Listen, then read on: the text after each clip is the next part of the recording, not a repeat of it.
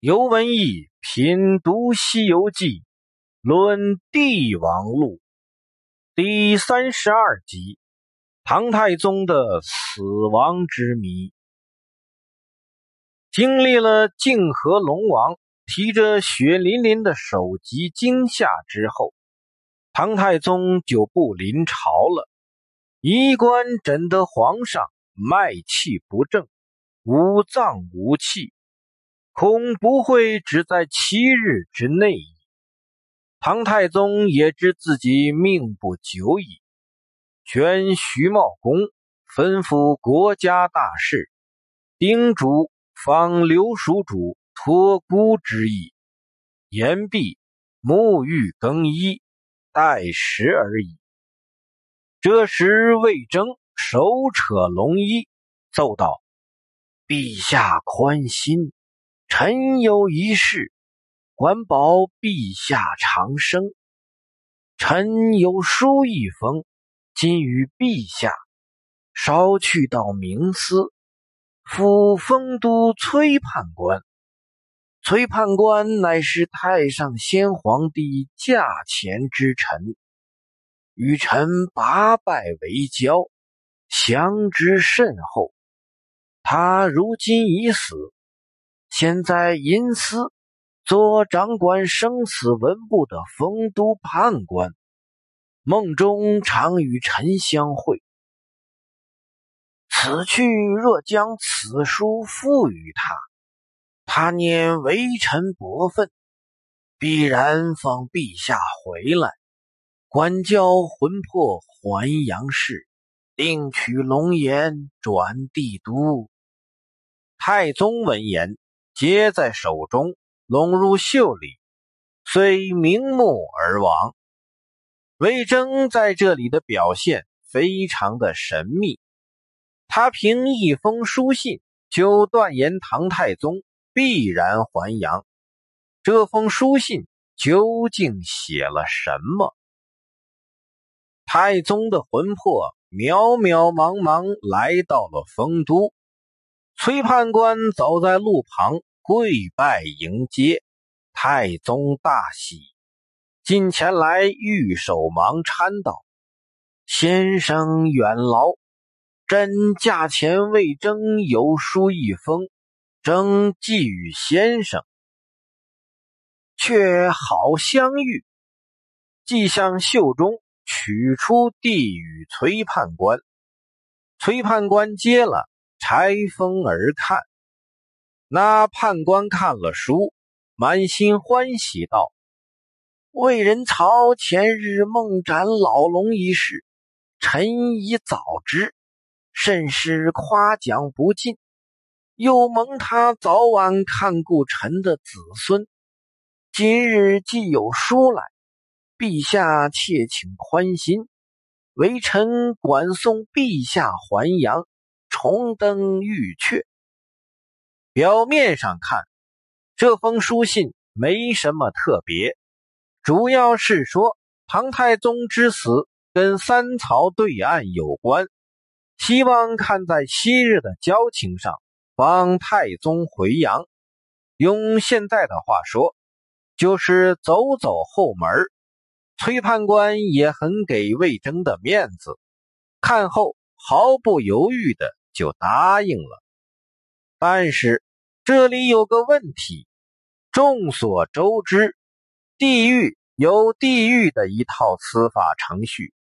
唐太宗之死既然跟三曹对案有关，无疑太宗必然要面对阎王，面对阎王就要进入司法程序。那么在这套司法程序面前，崔判官本应无权干预，那么崔判官又要如何放太宗回阳呢？原文第十回写：十殿阎王处在森罗宝殿，空背躬身迎接太宗。太宗谦下，不敢前行。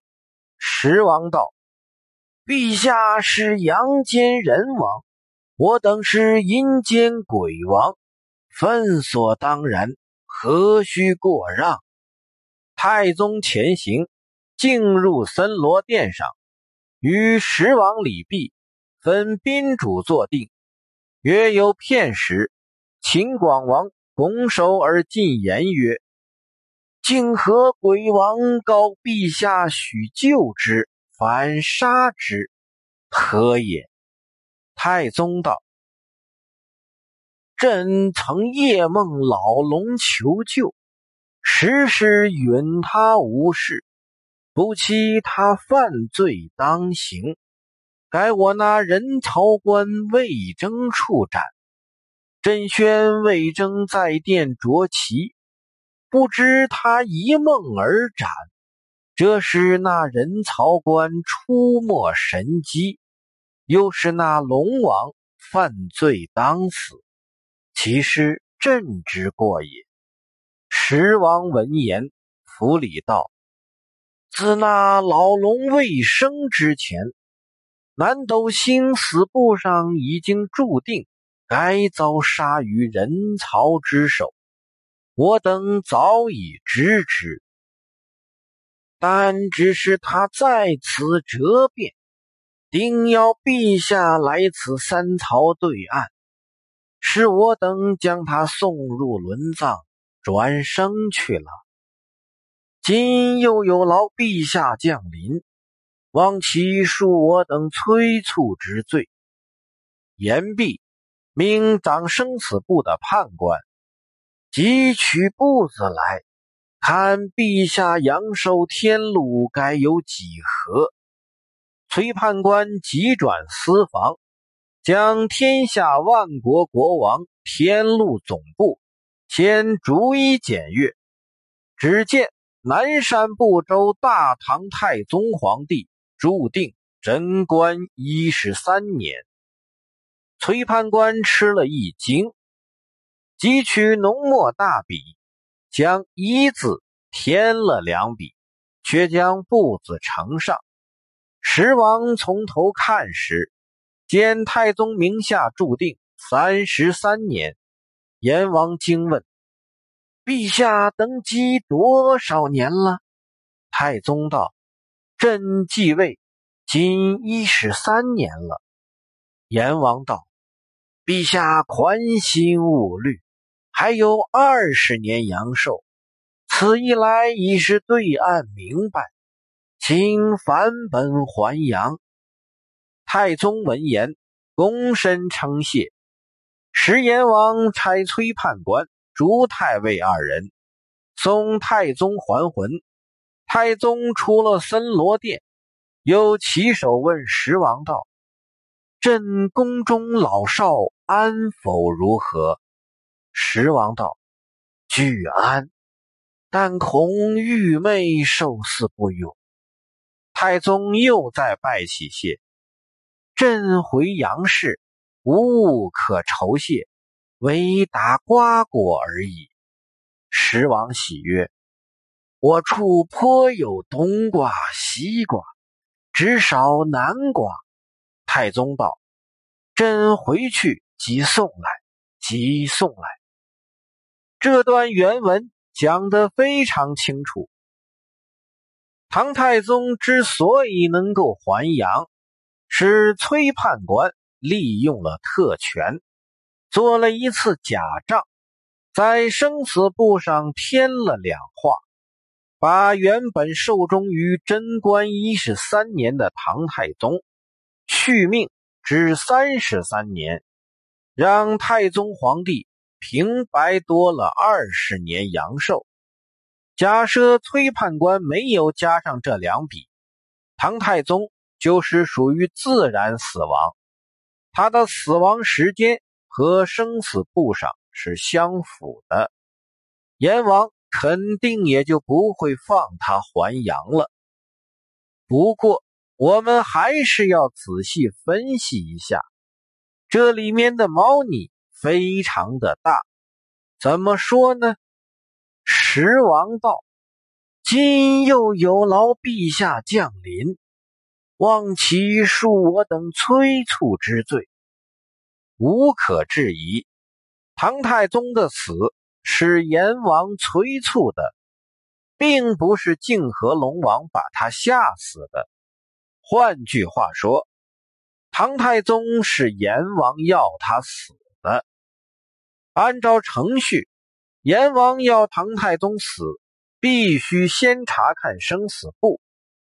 这个从唐太宗和阎王的对话中可见一斑。太宗问十王道。朕宫中老少安否如何？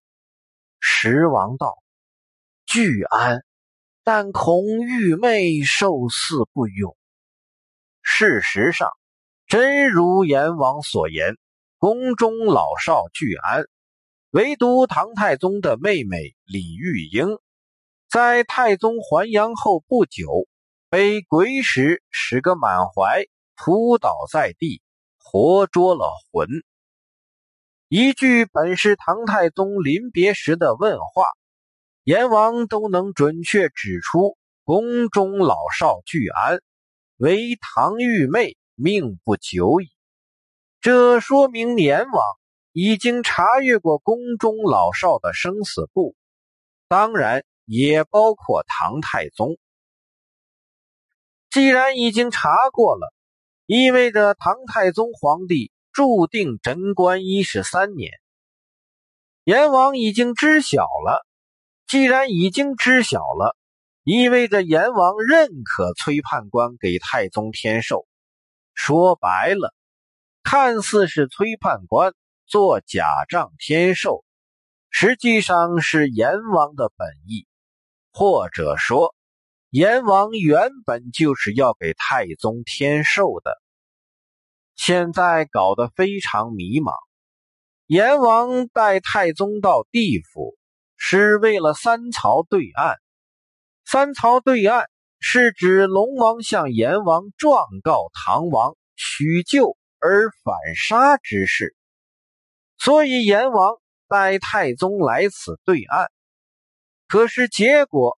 作为被告的唐王来了，作为原告的龙王却被阎王送入轮藏，转生去了。三曹已去一曹，所谓的对岸就无法成立。在这种情况下，阎王带唐王来到地府的目的又是什么？要是为了天寿？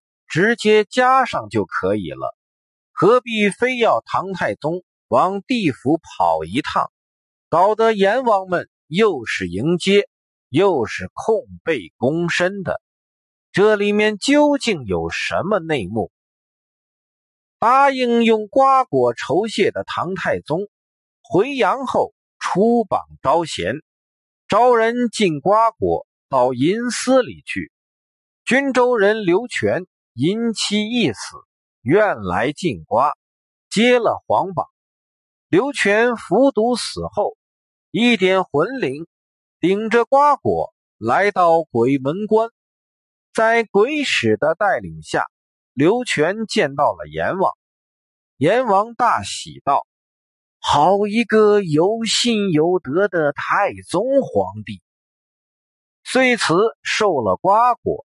随后捡生死簿子看，刘全夫妻们都有登仙之寿，即差鬼使送回。那鬼使领命，将刘全的魂灵推入金庭馆里。刘全还阳。刘全的妻子因为死得早，尸首无存。阎王道：“唐玉妹李玉英。”今该猝死，你可借他的尸首，叫他还魂去也。鬼使抓了唐玉妹的魂，将刘全妻子的魂灵推入李玉英的身体内，刘全的妻子借尸还阳。这是比较主流的还阳方式。孙悟空帮寇员外还阳。用的也是这种方式，有尸体的将魂灵推入即可，没了尸身的要借尸还阳，也是将魂灵推入即可。既简单又实用。可是回头看看唐太宗的还阳，这里面的情景就截然不同。原文第十回写，那太尉在前引路，崔判官随后保着太宗进出幽司。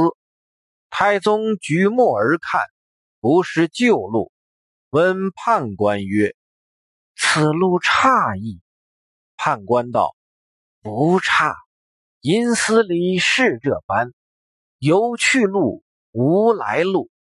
如今送陛下自转轮藏出身，一则请陛下游观地府，一则叫陛下转托超生。”从崔判官的话来看，唐太宗的还阳方式是转托超生，和主流方式的简单实用相比，唐太宗的还阳方式就繁琐复杂很多。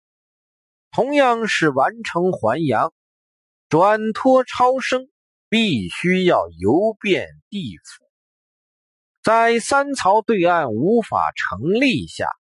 在舍简取繁的还阳模式下，阎王带唐王来地府的真正目的只有一个，那就是要唐太宗魂游地府。那么，阎王为什么要唐太宗魂游地府呢？阎王又为什么要给太宗添寿呢？我们下集再说。